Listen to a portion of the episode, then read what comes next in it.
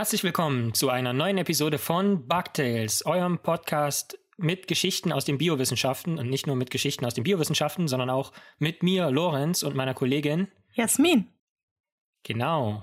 Und ein herzliches Willkommen auch an die äh, mutmaßlich oder eigentlich ja schon beleg in Zahlen belegten neuen Hörerinnen und Hörer, die wir dazugewonnen haben seit der letzten Episode, dem Crossover mit Zeitsprung FM. Ähm, auch wir erzählen uns jedes Mal einander eine Geschichte, zwar nicht aus der Geschichte, sondern aus den Biowissenschaften, aber das Konzept scheint uns doch ganz äh, erfolgsträchtig zu sein. Und so auch heute wieder.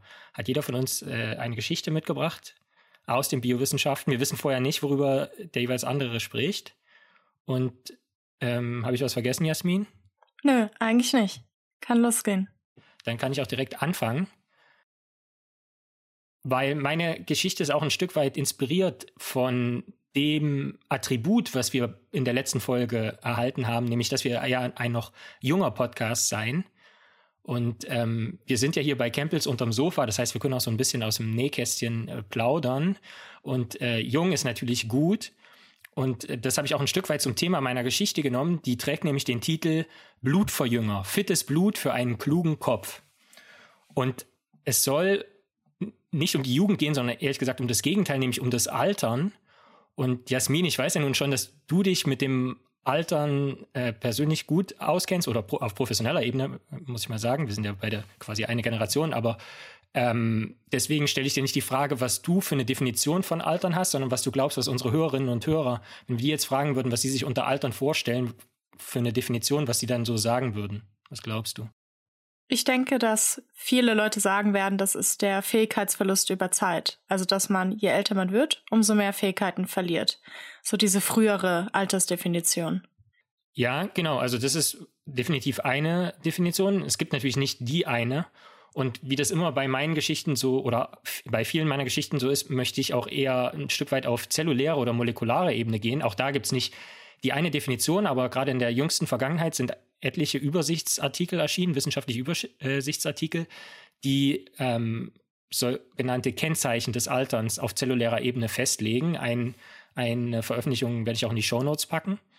Und da gibt es etliche, etliche Kennzeichen. Also zum einen wird erstmal definiert, dass eine Zelle altert, wenn das Erbgut in der Zelle beschädigt wird. Also mit der Zeit äh, schleichen sich da immer mehr Fehler ein, die sich dann auch anhäufen und das Erbgut an sich wird auch verkürzt. Das heißt, es liegt ja vor in diesen Chromosomen und die werden dann immer kürzer. Außerdem gerät der Eiweiß- und der Energiehaushalt durcheinander. Ja, vielleicht kennt der ein oder andere aus dem Biounterricht noch diesen Aussatz, dass die Mitochondrien die Kraftwerke der Zelle sind. Da gibt es also auch Alterserscheinungen und das funktioniert alles nicht mehr so gut. Dann kennen wir auch aus der ersten Episode schon Stammzellen, die erschöpfen sich mit dem Alter auch. Das heißt, die können sich dann nicht mehr in spezifische Organzellen weiterentwickeln. Das nimmt mit dem Alter immer mehr ab auf zellulärer Ebene. Und ähm, wie man das vielleicht auch aus der einen oder anderen Beziehung kennt, wenn man länger zusammen ist, dann verändert sich die Kommunikation, die reißt vielleicht so ein bisschen ab. Das passiert unter Zellen auch, wenn die altern. Zum Beispiel in der Leber, wenn dann da einzelne Leberzellen absterben, dann müssen die normalerweise mit den Immunzellen kommunizieren und dann müssen die großen Fresszellen kommen und den Müll beseitigen. Das, auch das funktioniert im Alter nicht mehr so gut. Und was auf zellulärer Ebene gilt, das gilt natürlich auch für den kompletten Organismus, also auch ähm, das komplette Individuum, was ja aus Zellen besteht, verliert im Prinzip mit der Zeit in diesem Alterungsprozess immer mehr dieses physiologische Gleichgewicht. Also ich hatte eben die Leberzellen schon angesprochen, man verträgt dann vielleicht weniger Alkohol ähm, oder auch die Pigmentbildung, äh, da ist dieses Gleichgewicht nicht mehr da, man kriegt graue Haare oder Altersflecken und so weiter. Aber dem Ganzen lässt sich natürlich vorbeugen. Ja, also zum Beispiel weniger Alkohol trinken oder sowas, weil wenige Leute möchten alt werden, wenn man jetzt diese klassische Altersdefinition äh, betrachtet. Und die Frage stellt sich natürlich, wie, wie können wir jung bleiben? Ich meine, es gibt ja Leute, die wollen aus welchen Gründen auch immer halt einem ungesunden Lebensstil frönen. Und ähm, da ist natürlich die Frage, kann die Wissenschaft hier nicht irgendwas liefern, dass die weiterhin im Prinzip saufen können, ähm, saufen können und, und trotzdem jung bleiben. Und genau mit dieser Frage haben sich, hat sich auch die Erstautorin Alana M. Horowitz und ihre Kolleginnen und Kollegen beschäftigt. Die haben nämlich im Fachmagazin Science am 10. Juli 2020 eine Arbeit veröffentlicht. Und äh, das Team kommt von der University of California in San Francisco in Kalifornien in den USA. Und die haben zunächst einmal die Beobachtung aufgestellt, die auch bekannt ist, dass, dass es viele altersabhängige neurodegenerative Erkrankungen gibt. Ja? Also Alzheimer, dass man im Alter äh, im Prinzip, dass die Gedächtnisleistung abnimmt, also die Hirnzellen abgebaut werden, neurodegenerativ. Und ähm, was schon bekannt ist, ist, dass körperliche Aktivität vor diesen Alterserscheinungen schützt. Ähm, natürlich ist es schwierig, im Alter mitunter noch aktiv zu sein, entweder weil man körperlich schon gebrechlich ist oder weil man einfach sein ganzes Leben lang nicht aktiv war und man dann auf seine alten Tage nicht mehr willens ist, plötzlich aktiv zu werden. Andererseits weiß man aus Mäusen, dass wenn man denen Blut von, also wenn man alten Mäusen Blut von jungen Mäusen verabreicht oder wenn man äh, Mäuse Sport treiben lässt, dass dann diese Hirnalterungsprozesse aufgehalten werden können, dass denen entgegengewirkt wird. Und die Frage, die die Autorinnen und Autoren jetzt gestellt haben, war, funktioniert es auch mit Blut von alten Mäusen, die aber sportlich aktiv waren? Das heißt, die wollten sozusagen diese beiden äh, Beobachtungen vereinen und jetzt mal überprüfen. Also kann das Blut von fitten Mäusen auch zu einem fitten oder schlauen Gehirn führen? Wie wurde das gemacht? Naja, es wurde, also zunächst mal alle Mäuse, die in dieser, in dieser Arbeit äh, verwendet wurden, die waren alt. Das heißt, man hat nicht jung-alt irgendwie unterschieden, sondern wollte wirklich wissen, was ist, wenn man alte Mäuse hat und, und sich nur quasi die einzige Variable, die sich ändert, im Prinzip dieser Fitnesszustand ist. Mm, wie alt waren die? Die Mäuse waren 18 Monate, mhm. was jetzt für eine Labormaus nicht super alt ist. Also sie sind so vollkommen entwickelt nach acht bis zwölf Wochen, aber ist auch nicht ganz jung. Also ähm, muss man sich vorstellen, die anderthalb Jahre im Labor zu halten, ist, ist ja schon äh, eine geraume Zeit. Und dann von diesen 18 Monate alten Mäusen, die hatten sie, äh, den haben sie Blut abgenommen, entweder von fitten Mäusen oder von unfitten Mäusen. Äh, was das heißt, sage ich gleich noch. Und haben das dann transferiert in alte, unfitte Mäuse und haben deren Hirnleistung vermessen. Das heißt konkret gab, waren, wurden die Mäuse in Einzelkäfigen gehalten und diese einzelnen Käfige hatten entweder ein Laufrad mit einer entsprechend angeschlossenen Software oder nur eine Nestbeigabe. Und wenn die Mäuse ein Laufrad hatten, dann sind die einfach die ganze Zeit gelaufen für 42 Tage. Also jetzt nicht un unterbrochen, aber die waren jetzt nicht faul und haben einfach nichts gemacht, obwohl das Laufrad da war. Und dann haben sie diesen Mäusen, also entweder den Chillmäusen oder den Laufmäusen, haben sie Blut abgenommen haben das zentrifugiert, um das Blutplasma ähm, abzusondern, also die löslichen Blutbestandteile und Gerinnungsfaktoren, äh, im Gegensatz zu den roten Blutkörperchen, die dann natürlich alle pelletiert werden. Und dann haben sie dieses Blutplasma in die Schwanzvene der alten, unfitten Mäuse gespritzt. Also anderer Mäuse, nicht die, die äh, denen Blut abgenommen wurde. Und das haben sie achtmal in 24 Tagen gemacht, also alle drei Tage. Und haben dann im Prinzip die Hirnleistung vermessen. Wie wurde das wiederum gemacht? Nun, einerseits in Verhaltensexperimenten. Und da möchte ich jetzt nur zwei Methoden rausgreifen. Es wurden auch noch andere gemacht, aber äh, nur, dass man eine Idee davon hat. Die erste, das erste Verhaltensexperiment ist das sogenannte Sternschwimmen. Da kann man sich im Prinzip so ein Wasserbassin vorstellen oder so ein Schwimmbecken, was im Prinzip verschiedene Arme hat, die nach außen weggehen, wie die Arme eines Seesterns im Prinzip. Und in einem dieser Arme gab es jetzt eine sichtbare Plattform, wo die Mäuse zunächst trainiert wurden, dass die da rumschwimmen und sobald diese Plattform sehen, schwimmen sie halt da drauf und äh, sind dann da gerettet. Und dann wurde die Plattform aber irgendwann unter die Wasseroberfläche getan, sodass sich die Mäuse erinnern mussten, wo die Plattform war. Und dann wurde einfach gezählt, wie häufig die in diese in die falschen Arme reinschwimmen ähm, und wie häufig sie sich erinnern konnten. Und das bringt uns auch ähm, zum Bug der Woche. Denn lustigerweise steht in dem Material- und Methodenteil, der 120 Megabyte umfasst, den ich mir mal runtergeladen und durchgelesen habe, steht drin, dass die Mäuse erst trainiert wurden und dann gab es im Prinzip in jeweils zehn Blöcken drei Versuche und dann wurde einfach die Anzahl der Fehler aufgeschrieben. Wenn man sich dann aber die Daten mal anguckt in den Abbildungen und darauf wird kein Bezug genommen, das heißt, da wird nicht drauf eingegangen, sieht man, dass es am Anfang, wenn die untrainiert sind, machen die vier Fehler. Das heißt, die machen mehr Fehler, als sie eigentlich versucht haben. Das heißt, die schwimmen dann mitunter sogar zweimal in den falschen Arm oder so. Äh.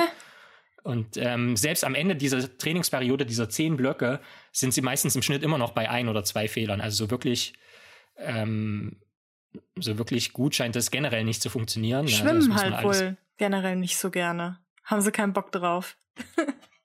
hm schwimmen gerne, weil denen ist ja dann egal, wo die Plattform ist quasi. Und die, die zweite Methode ist die sogenannte Angstkonditionierung.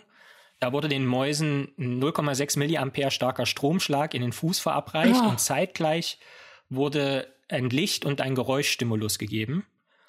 Und oh. dann wurden die Mäuse darauf konditioniert und irgendwann wurde nur noch dieses Licht- und Geräusch, der Licht- und Geräuschstimulus gegeben ohne den Stromschlag und es wurde geschaut, wie häufig die Mäuse schockiert abstoppen. Und es gilt quasi als als Hirnleistung, wenn die Mäuse immer noch geschockt sind, weil sie sich immer noch dran erinnern, dass es da ja mal einen Stromschlag zu gab, obwohl es den schon gar nicht mehr gibt. Und wenn die Mäuse einfach trotz Licht und Geräusch sich nicht mehr dran erinnern können, dass es da einen Stromschlag gab und die einfach weiter rumlaufen, dann, dann nimmt die Hirnleistung schon ab. Mhm.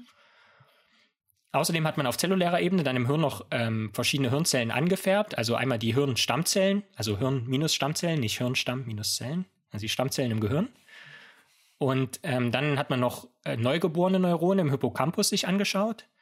Hippocampus ist übrigens auch interessant, um einen kleinen Tierexkurs zu machen, weil das Hippocampus, der Name kommt natürlich vom Seepferdchen, was den, was den oh. Gattungsnamen Hippocampus trägt, weil dort wurde diese Hirnstruktur, ähm, die wichtig ist fürs limbische System, äh, zuerst entdeckt. Und Hippocampus setzt sich aus den griechischen Worten Hippos für Pferd zusammen und mhm. Campus ist, ist so ein Seeungeheuer. Also es ist hm. im Prinzip so ein Mischwesen aus, aus Pferd und, und Seeungeheuer. Seeungeheuer. Das ist so geil, weil man halt schon mal ein Seepferdchen gesehen hat. Gell? Ja. Uh. Sieht sehr bedrohlich oh, aus. Oh, oh. Ja. Genau, und neben diesen neugeborenen Neuronen, die also gerade erst entstanden sind, hat man dann auch noch heranreifende Neuronen angefärbt, die dann also sich ausspezialisiert äh, haben. Und was wurde jetzt gefunden im Vergleich von Mäusen mit dem fitten Blut im Vergleich zu Mäusen mit dem unfitten Blut? Nun, in Gänze kann man sagen, dass die Mäuse, die fittes Blut erhalten, bei den Verhaltensexperimenten als auch bei den Zellfärbungen besser bewertet werden als die Mäuse, die unfittes Blut erhalten. Ja, das heißt, die, die Mäuse mit dem fitten Blut, die lernen besser, die machen weniger Fehler beim Sternschwimmen, die äh, sind häufiger geschockt, wenn sie noch diesen Konditionierungsimpuls enthalten und denen wachsen mehr neue Hirnzellen und entwickeln sich mehr Hirnzellen ähm, aus. Jetzt natürlich die Frage, welcher Bestandteil dieses fitten Blutplasmas macht es? Was ist der Unterschied zwischen einem fitten und einem unfitten Blutplasma? Nun, zunächst mal wurden die Bestandteile gemessen und es wurden 30 Substanzen innerhalb dieses Blutplasmas gefunden, die unterschiedlich, also die angereichert waren in dem fitten Blut im Vergleich zum unfitten Blut. Und eine Substanz unter denen war das Glycosyl Phosphatidyl Inositol spezifische Lipase Enzym D1, GPLD1. Und weil dieser Name so kryptisch ist und so und, und die Abkürzung so nervig, sogar die Abkürzung so nervig, werde ich es im Fortlauf einfach Lippi nennen. Ähm, also eine Lipase ist im Prinzip ein Enzym, was, was ähm, Fettbausteine spalten kann. Und die haben dann geschaut in, in, einer frei zugänglichen Datenbank, die nennt sich Tabula Muris, dass dieses Lippi-Enzym in der Leber produziert wird. Und dann haben sie, haben sie gefragt, wie hoch ist die Anzahl der Fehler, die eine einzelne Maus beim Sternenschwimmen begeht, in Abhängigkeit von der Konzentration von Lippi in deren Blut. Und dann haben sie eine negative Korrelation gefunden, zwar nur mit acht Mäusen, aber trotzdem, wenn die Mäuse mehr Lippi hatten, haben sie weniger Fehler begangen bei diesem Sternenschwimmen. Und was sehr erstaunlich war, die haben dann die äh, Werte, die Konzentration von Lippi im Menschenblut gemessen bei alten Menschen und haben eine Gruppe von jeweils ein Dutzend Menschen äh, die alt, aber aktiv waren, mit Leuten, die alt und inaktiv waren, verglichen. Und tatsächlich bei den aktiven äh, Leuten war die Lippi-Konzentration höher. Was sie natürlich beim Menschen nicht gemacht haben. Die haben nicht geguckt, ob, ob mhm. die aktiven Menschen mit mehr Lippi dann auch äh, kognitiv äh, leistungsfähiger noch waren im Alter. Mhm. Aber immerhin scheint es schon mal also eine Verbindung zum Menschen zu geben. Was sie dann aber gemacht haben, dann sind sie wieder zurück in die Maus gegangen, haben noch zahlreiche Kontrollen durchgeführt. Also die haben zum Beispiel zunächst selber nochmal nachgemessen, dass Lippi wirklich in der Mausleber produziert wird und dass es wirklich auch, dass die Produktion wirklich auch von der Aktivität abhängt und nicht einfach nur im Alter zunimmt. Und das haben sie wirklich mhm. gefunden in der Maus. Und dann haben sie auch sozusagen das Lippi noch zusätzlich, also künstlich zugegeben. Also nicht nur in Plasma, sondern auch zusätzlich noch und haben gesehen, dass wenn man das Lippi zusätzlich gibt, dann wird die Mausleber auch dazu angeregt, noch mehr Lippi zu produzieren. Das heißt, es gibt so einen Rückkopplungsmechanismus. Mhm. Und dann sind die auch wieder kognitiv leistungsfähiger. Das Problem ist, oder was heißt Problem? Dann hat, haben sie allerdings überprüft, ob dieses Lippi überhaupt die Blut-Hirn-Schranke überwinden kann, um sich dann quasi auf die ähm, Spezialisierung der Gehirnzellen auswirken zu können. Und das passiert tatsächlich nur in sehr geringem Maße. Das heißt, die Menge, die da äh, in, wirklich ins Gehirn gelangt, ist nicht ausreichend, um diese Effekte zu erklären oder ist sehr unwahrscheinlich.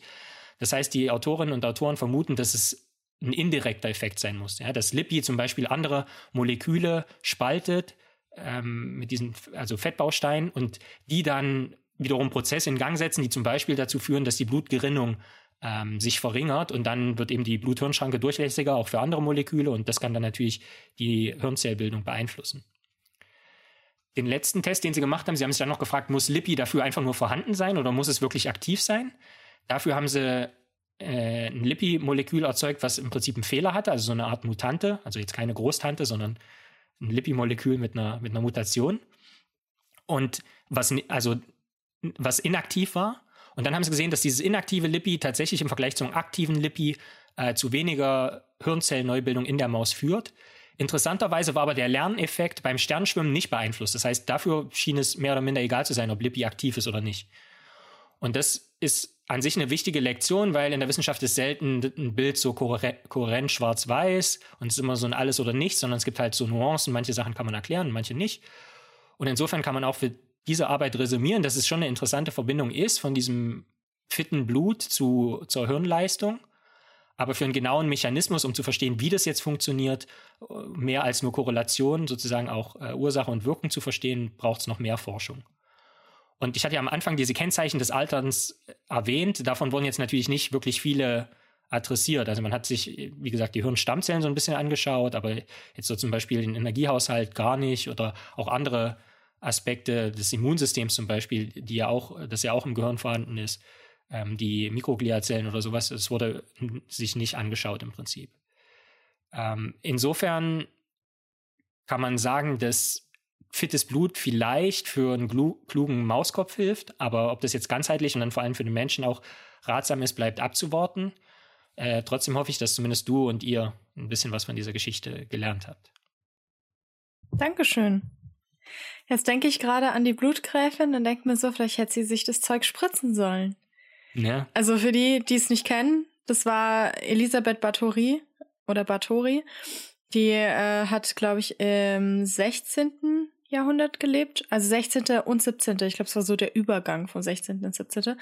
Und in Ungarn, und von der hat man halt gesagt, dass sie äh, Jungfrauenblut sich damit eingerieben hat, damit sie jung bleibt.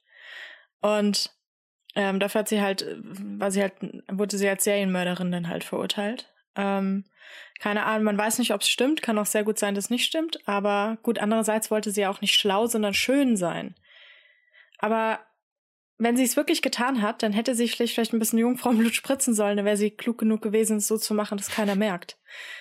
Aber wenn er halt irgendwie im Umkreis 80 Mädchen verschwinden, hm, fällt, fällt bisschen auf. Bisschen, ja. Aber ja. Und wie gesagt, dann hätte sie ja, also wenn das Jungfrauen sind, dann hätte sie ja wahrscheinlich auch nicht für den Alterseffekt korrigiert. Also ich meine, die hätten ja sowieso, das hätte ja sowieso geholfen schon, weil die jung sind, die müssten ja dann nicht mal aktiv sein. Ja, okay, aber ist egal. Ja, prinzipiell. Ja, nee, das war doch Jungfrauenblut, war doch sagenumwoben damals immer. Ja, ja. Überhaupt Jungfrau sein. so. Das ist ja schon, da ist man ja schon Highlight. Ja, gut. Dann lege ich mal mit meiner Geschichte los, die äh, mhm. was ganz anderes ist. Sie ist traurig, aber auch ein bisschen witzig. also, Heute mhm. möchte ich über ein nicht ganz so tolles Thema sprechen, über Walstrandungen. Okay. Und wenn ein Wal strandet, also bedeutet das, dass er natürlich an einem Strand angespült wird oder im flachen Wasser zum Beispiel auf Sandbänken aufläuft oder so oder von zum Beispiel an der Nordsee von Ebb und Flut, der im Wattenmeer da irgendwie überrascht wird und strandet. Mhm. Und die Ursachen für eine Walstrandung sind sehr vielfältig und es sind noch nicht alle bekannt. Aber es gibt zum Beispiel das Problem, dass innerhalb der Nahrungskette des Wals irgendwelche Giftstoffe drin sind oder so, die ihn dann ähm, gesundheitlich schwächen und dass er dann desorientiert rumschwimmt. Es gibt natürlich noch die Möglichkeit vieler anderer Gesundheitsprobleme, zum Beispiel Parasiten, die dann vielleicht auch aufs Hirn zugreifen oder aufs Ohr und so und dann funktioniert mhm. die Orientierung nicht mehr, Bakterien oder Viren oder auch Verletzungen, zum Beispiel haben Wale ja immer wieder Schiffsschraubenverletzungen und sowas oder irgendwie Harpunen stecken oder so. Es kann aber auch sein, dass ein Wal strandet, weil er in panischer Flucht ist, zum Beispiel auch vor uns Menschen, vor den Schiffen oder so. Es kann sein, dass der Klimawandel also dazu beiträgt. Also das sind alles Sachen, die sind erwiesen, aber jede Wahlstrandung ist halt äh, unterschiedlich mhm. so. Zum Beispiel beeinflusst der Klimawandel auch die Windsysteme, wodurch sich dann auch die Meeresströmungen ändern und der Wal dann irgendwie in eine Meeresströmung reingerät, wo er sich vielleicht nicht mehr befreien kann oder die, die er irgendwie woanders vermutet hätte und deswegen denkt er, ach, das ist die Strömung, wo ich hin muss und dann landet er ganz woanders. Und es kann auch sein, dass sich das Magnetfeld der Erde ab und zu ändert. Also da gibt es manchmal Anomalien und weil Wale sich auch mit Magnetsinn orientieren, kann es dann auch sein, dass sie sich verirren. So. Mhm. Und natürlich ein großer Faktor ist auch die Lärmverschmutzung unter Wasser, die ja immer stärker zunimmt, zum Beispiel durch Schiffe, durch Bohrungen oder Sprengungen im Meer oder sowas oder halt auch Sonarversuche des Militärs. Zum Beispiel Militärschiffe haben ja Sonar. Und mhm. 2000 strandeten zum Beispiel total viele Wale und die in an amerikanischen Küsten, die US Navy hat dann halt gesagt, ja, hm, shit, es waren wohl unsere Sonare von unseren Schiffen, sorry, so, ja. Und das alles kann halt zum Beispiel, es gibt halt auch immer so Massenstrandungen. Und wenn eins von diesen Dingen einem Wal passiert und der dann zum Beispiel das Leittier ist oder so, dann kann es sein, dass der die ganze Gruppe halt ins Verderben führt. Und die haben aber auch generell sehr enge soziale Bindungen. Und äh, das ist natürlich schwierig, weil wenn dann ein Wal wegdriftet, ähm, folgen die anderen, weil sie nicht allein lassen wollen und dann äh, mhm liegen sie plötzlich alle am Strand. Das Problem, vor allem bei sehr großen Walen, ist, dass sie, wenn sie erst einmal gestrandet sind, in der Falle sitzen. Ja. Und man kennt es ja von sich selbst, man ist im Wasser und man schwimmt, man fühlt sich schwerelos, so als hätte man gar kein Gewicht. Und das macht dann, also wenn wir im Wasser sind, spielt Gewicht jetzt nicht so eine Rolle, aber wenn dann jetzt so ein Wal am Strand landet, drückt sein eigenes Körpergewicht eben sehr stark auf die Organe und auch auf die Blutgefäße so. Mhm. Das heißt, er wird dann von seinem eigenen Körper erdrückt, weil dann die äh, zum Beispiel Arterien abgeklemmt werden und der an Herz-Kreislauf-Versagen stirbt. Wenn er halt nicht schnell genug wieder ins Wasser kommt, ja. Es kann aber auch sein, dass er dehydriert oder auch an Überhitzung stirbt, weil Wale normalerweise ein bisschen tiefer unterwegs sind im kalten Wasser und am Strand ohne das Wasser können sie auch nicht mehr ihre Körpertemperatur regulieren, so. Mhm. Es ist nicht von der Hand zu weisen halt, dass viele dieser Wahlstrandungen eben mit uns zusammenhängen. Vor allem seit den 90ern nehmen die zu, weil da seitdem das Militär immer mehr Sonarversuche und solche Sachen macht. Und es führt dann halt immer zu schlimmen Tragödien. Zum Beispiel wurden 2018 auf Stewart Island, das ist eine nordseeländische Insel, über 150 Grindwale am Strand angespült. Das sind so ein bisschen kleinere Wale, die äh, auch zu der Klasse der Delfine gehören und immer in so großen Gruppen, die man dann auch Schulen nennt, unterwegs sind. Also in so Delfinschulen, Walschulen.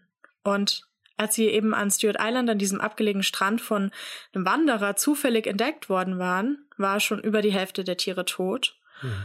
Und er holte dann Hilfe und man versuchte dann verzweifelt, die noch lebenden Tiere wieder ins Wasser zu schieben, aber die waren schon viel zu schwach und entfernten sich dann auch nicht davon und so.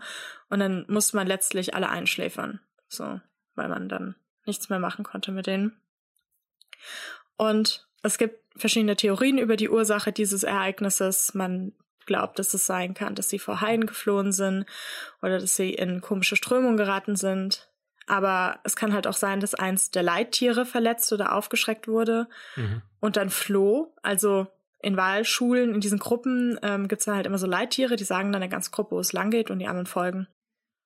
Und Grindwale haben halt, naja, in dem Fall leider extrem enge soziale Bindungen. Das heißt, wenn ein Tier flieht oder irgendwo anders hin schwimmt, dann folgt die gesamte Gruppe, weil sie das Tier nicht allein lassen möchte. Und sind die einmal im flachen Wasser, dann funktioniert das mit der Orientierung nicht mehr und dann sind sie halt zum Tode verurteilt, weil sie dann nicht mehr wissen, die wissen dann nicht, irgendwie ist da vorne der Strand oder ist er hinter mir, wo ist oben, wo ist unten oder so, wenn sie halt nicht mit ihrem Sonar und so arbeiten können. Mhm. Und gerade auf Neuseeland passieren vor allem Grindwaldstrandungen sehr häufig. Und die größte Massenstrandung mit 1000 Tieren ist 1918 belegt. Und es war vor der Insel Chatham. Und 1985 wurden in Auckland auch 450 Tiere auf einmal angespült. Also da gibt es auch immer diese Massenstrandungen. Ähm, Aber auch hier bei uns in Deutschland gibt es Waldstrandungen.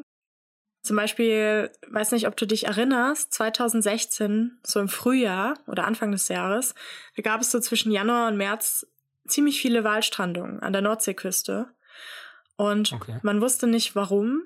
Und Insgesamt wurden dann in diesem Zeitraum in drei Monaten 29 große Pottwale angespült. Ja.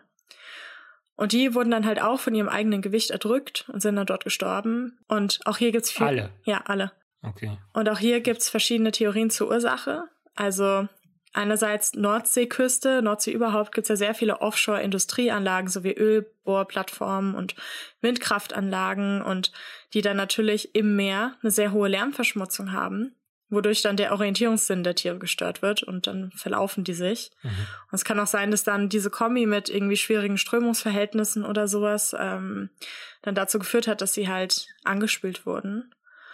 Und hier ein trauriger Side-Fact, man hat die Tiere dann auch seziert und viele der Tiere hatten extrem hohe Mengen Plastikmüll in ihren Mägen. Mhm. Und auch wenn man jetzt nicht denkt, dass es die Ursache war, zeigt es doch, wie schlimm es mittlerweile um die offenen Meere auch steht. So, ja, nicht nur die Küsten, sondern die wohnen ja im offenen Meer, ganz weit draußen. Und wenn die dann ähm, ganzen Morgen Magen voll Plastik haben, dann sieht es da ziemlich übel aus. So. Jetzt ist es halt so, wenn so Wahlstrandungen passieren, ist ja der Tod der Tiere jetzt nicht das einzige Problem. Kannst du dir vorstellen, was für ein Problem das noch mit sich bringt? Ja, der Kadaver muss ja dann auch irgendwie weg. Genau.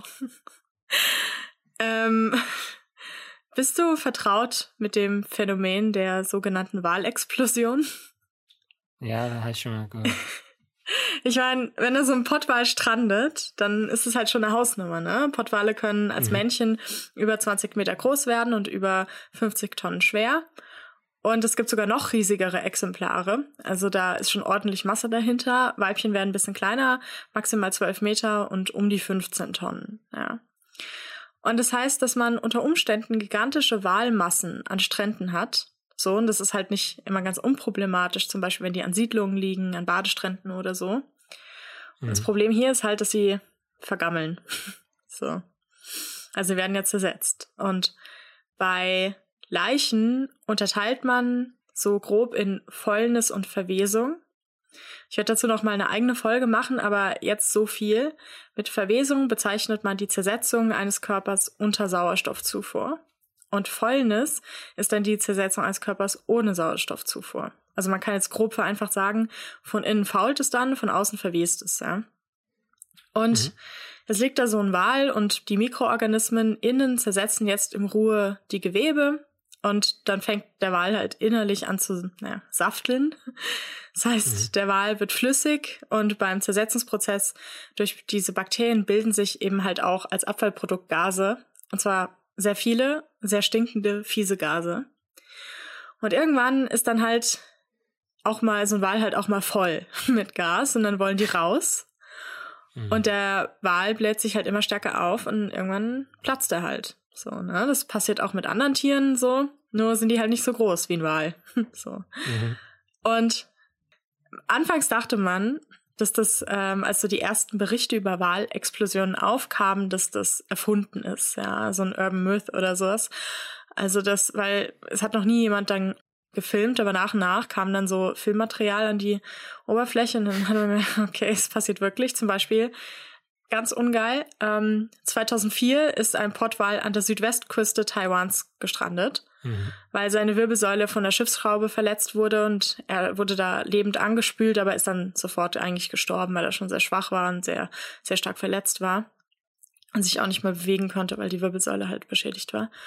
Und jetzt wollten die, wollte ein Professor, wollte die eigentlich dort an der Uni in der Nähe sezieren. Die Uni hat gesagt, nee, machen wir nicht. Und dann musste der Wal halt transportiert werden. So, ne? In ja. ein anderes, zu einem anderen Gebiet. Und es hat 13 Stunden gedauert und drei große Kräne und mehr als 50 ArbeiterInnen gebraucht, um den Wal auf so einen Anhänger zu hieven. Und dann fuhr der Transport los und äh, sehr, sehr langsam und schon bei dem, ähm, schon bei dieser Aktion 13 Stunden da Wahl hochhiefen, da haben sich so total viele Leute versammelt und ähm, Streetfood-Stände haben aufgemacht und Souvenirläden und sowas. Also es war wie so ein kleines Volksfest. Und dann ist er halt losgefahren und auch ein paar der Leute sind so mit, haben das so begleitet, weil er halt sehr, sehr langsam gefahren ist, weil es ein sehr großer Wahl war. Und das Ziel war das Suzhou Wildlife Reservat. Da sollte halt untersucht werden, seziert werden, so dass die äh, Studierenden da sich da halt mal so ein Wahl angucken können. Und dann kamen sie durch das Städtchen Tainan und ja, du ahnst es schon. Mhm. Da war es dann soweit und mitten in der Stadt explodierte der Wal und begrub Menschen, Autos und Häuser unter stinkendem, glibberen Organ, Blut, Fäulnis, Schleim. So. Absolut nicht coole Vorstellung. Also Straßenfest war dann auch direkt vorbei. Stimmung war dann nicht mehr so gut. Und es hat ziemlich lange gedauert, bis äh, man das sauber machen konnte, bis man Fenster wieder aufmachen konnte. Aber diese Wahlexplosionen passieren nicht immer versehentlich, denn Wale werden manchmal auch gesprengt. so. Also so richtig mit Dynamit. Okay. Heutzutage nicht mehr so oft, weil es bisschen schwer abzusehen ist, was passiert. Man kann es sehr schlecht planen. Ein gutes Beispiel dafür ist die Wahlexplosion in Oregon 1970. Dort wurde ein 14 Meter langer und ungefähr siebeneinhalb Tonnen schwerer Pottwal angespült. Also schon ganz groß so. Und man hat sich dann halt beratschlagt, was man jetzt mit diesem Wal machen soll an der Küste. Und dann dachten sich dann, Leute, wir nehmen Dynamit. Weil die, dann verteilt sich halt so überall so kleine Walstücke überall in einem Umkreis und so Aasvögel und andere Aasfresser können sich dann halt was holen. So, ne? Klingt ja eigentlich erstmal wie eine geile Idee. War dann letztlich aber doch nicht so geil. Der Ingenieur, der mit der Aufgabe betraut wurde, kannte sich äh, nicht gut aus mit diesem ganzen Dinge sprengen Thema und tat sich da so ein bisschen schwer abzuschätzen, wie viel Dynamit man jetzt wohl brauchen würde, um einen Wal zu sprengen. Ja, vor, vor, allem kennt er sich vielleicht nicht mit Wahlen aus, oder? Ja, ja, also überhaupt. Das, ja. das Problem, ja, er kannte sich halt mit beiden nicht aus, denn er war eigentlich nur der Stellvertreter.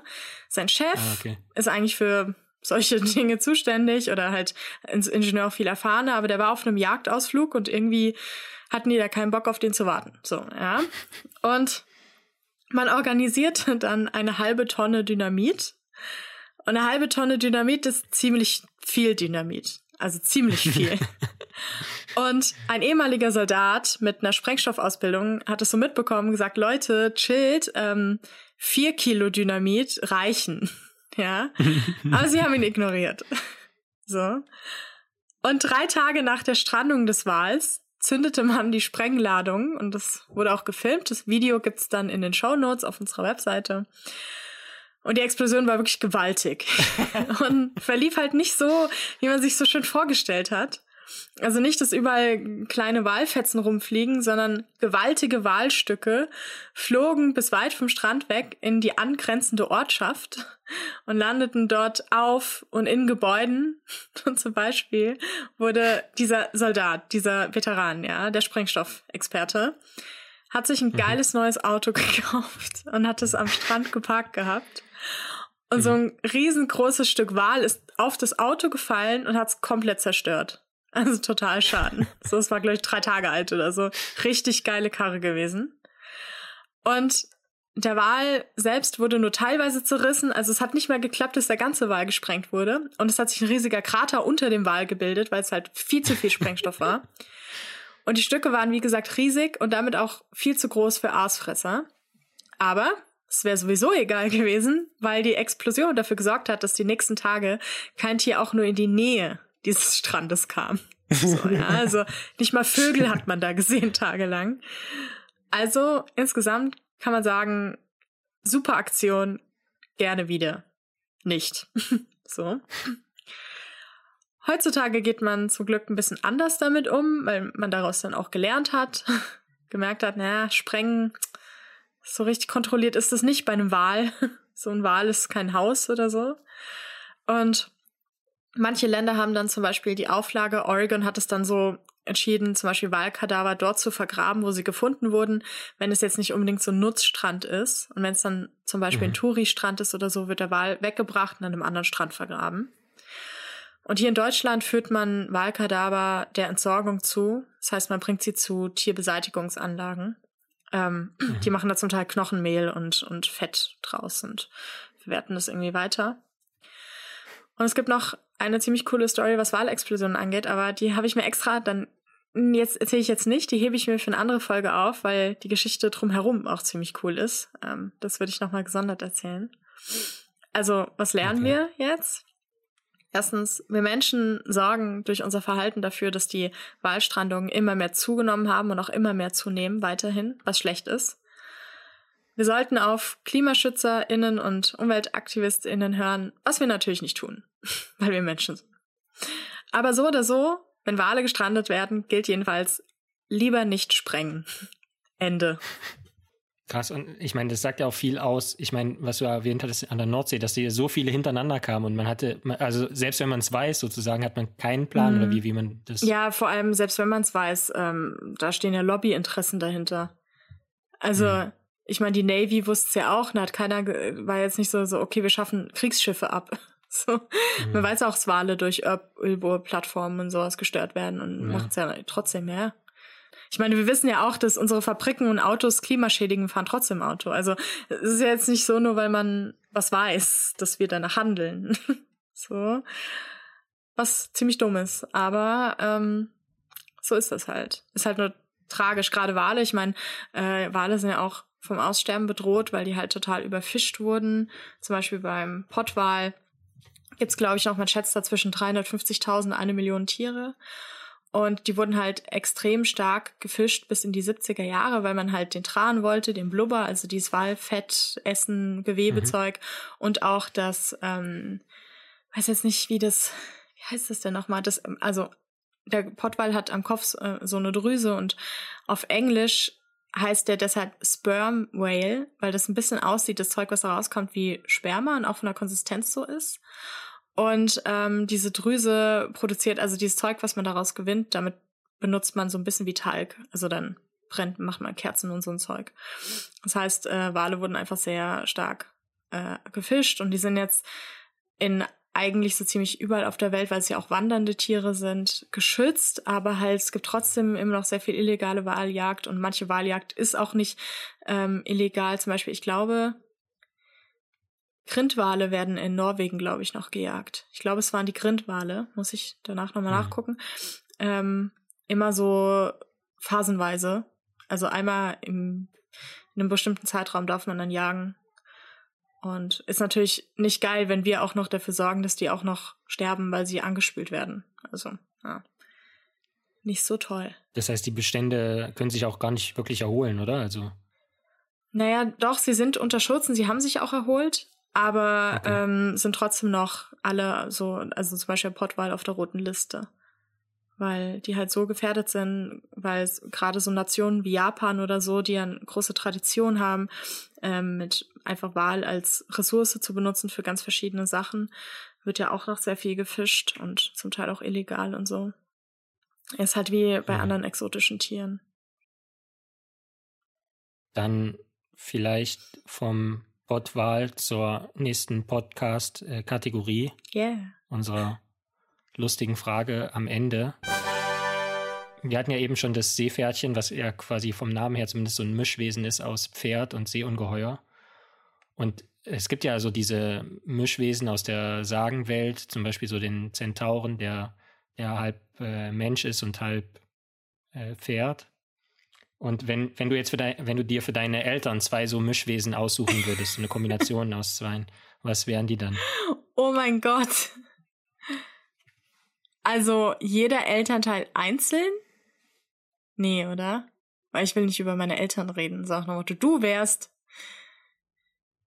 Aber. Nee, so generell. Äh, also so das Produkt ja, aus was für Hybriden wärst du gern.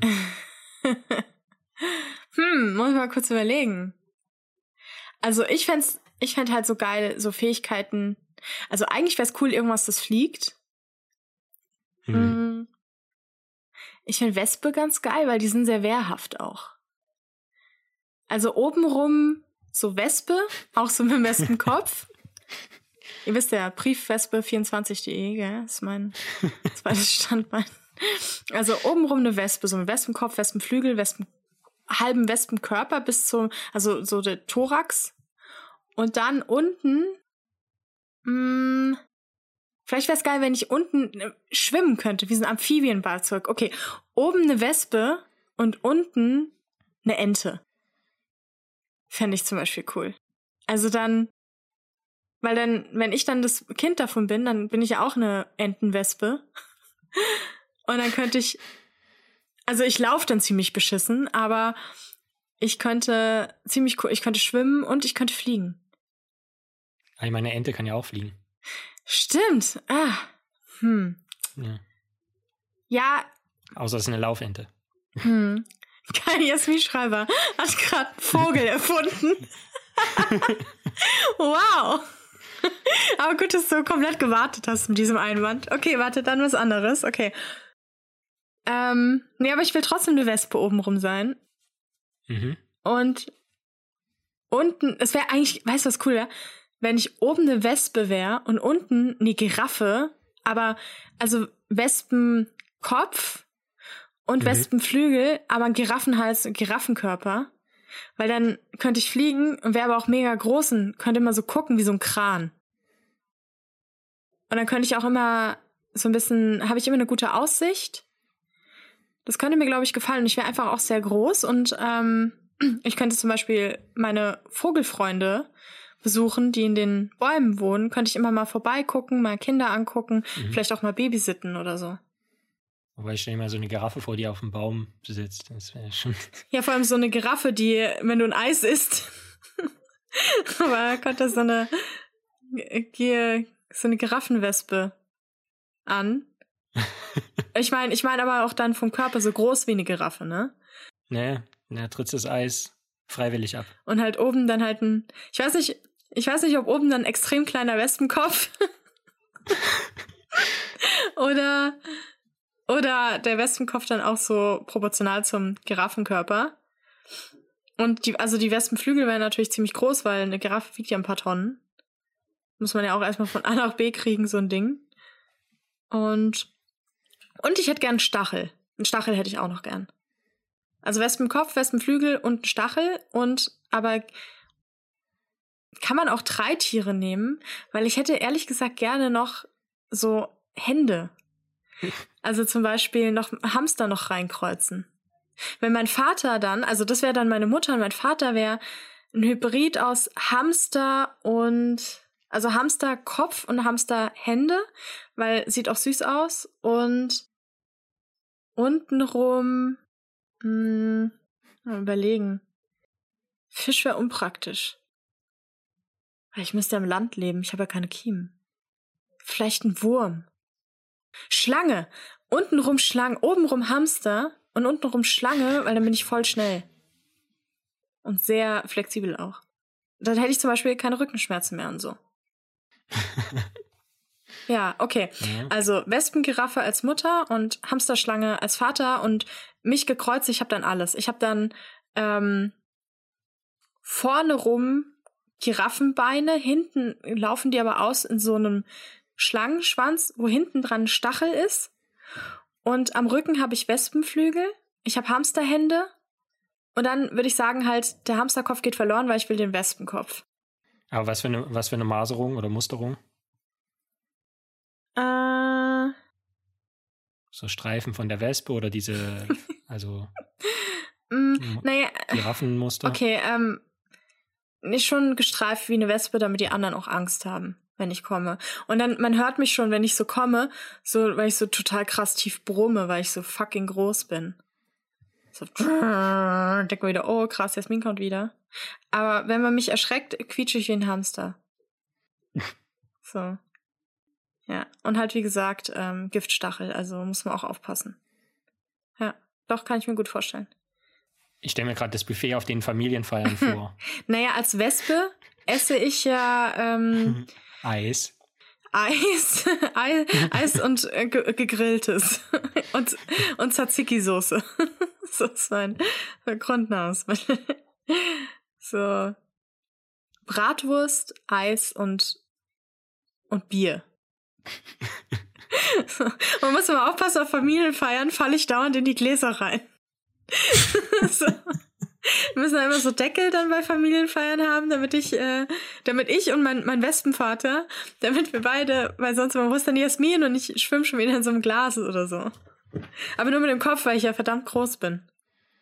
Und dann, wenn ich versuche, wenn ich drin bin, zum Beispiel Familienfeier im Haus meiner Großeltern, die haben eine Terrasse, und dann versuche ich wieder rauszukommen und lauf die ganze Zeit gegen die Fenster, aber schaff's nicht durch das offene, durch die offene Terrassentür wieder rauszufinden, sondern man muss mich dann mit so einem Glas fangen und dann wieder rausbringen.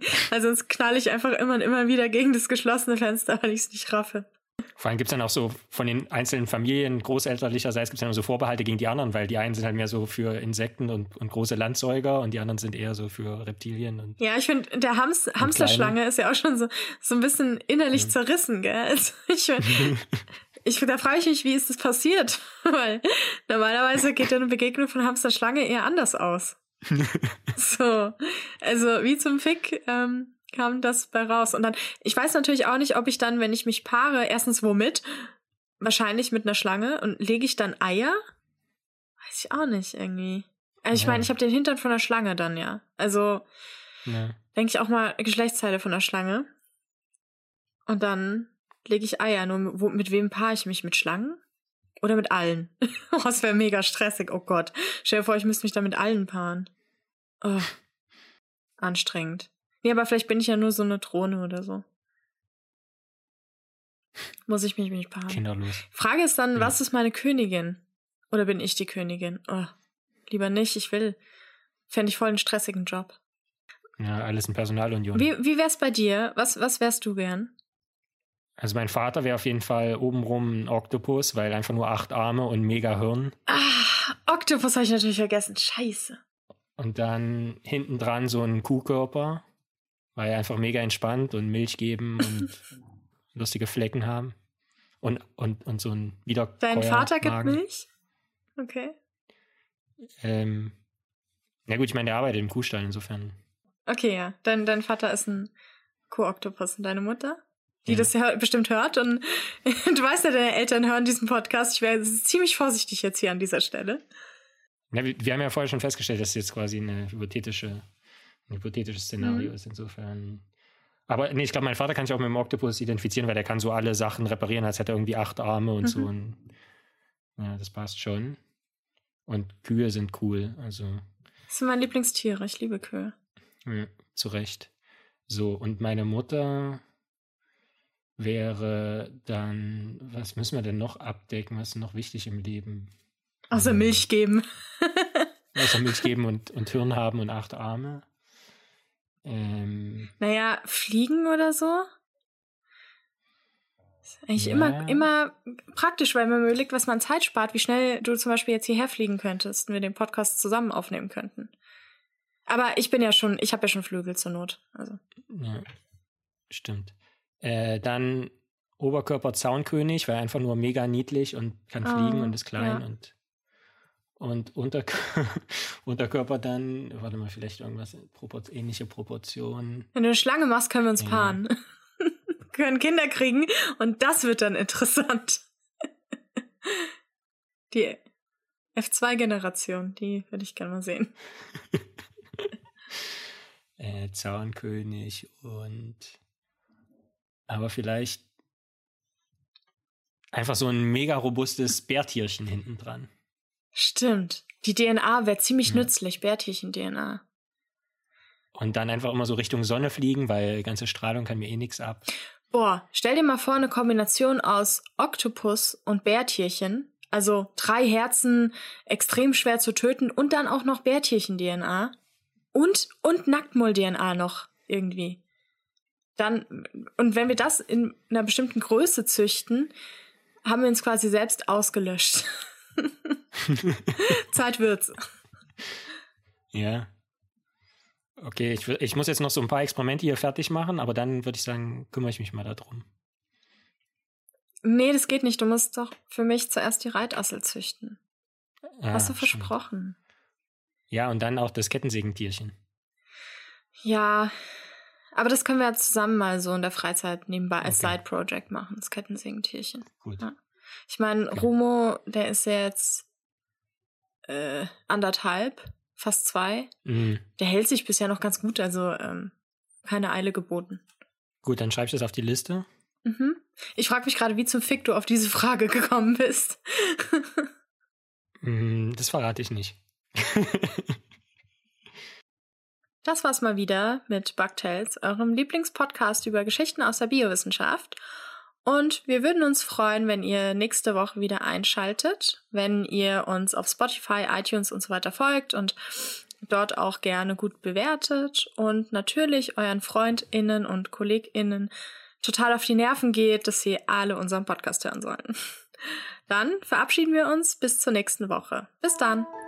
Macht's gut.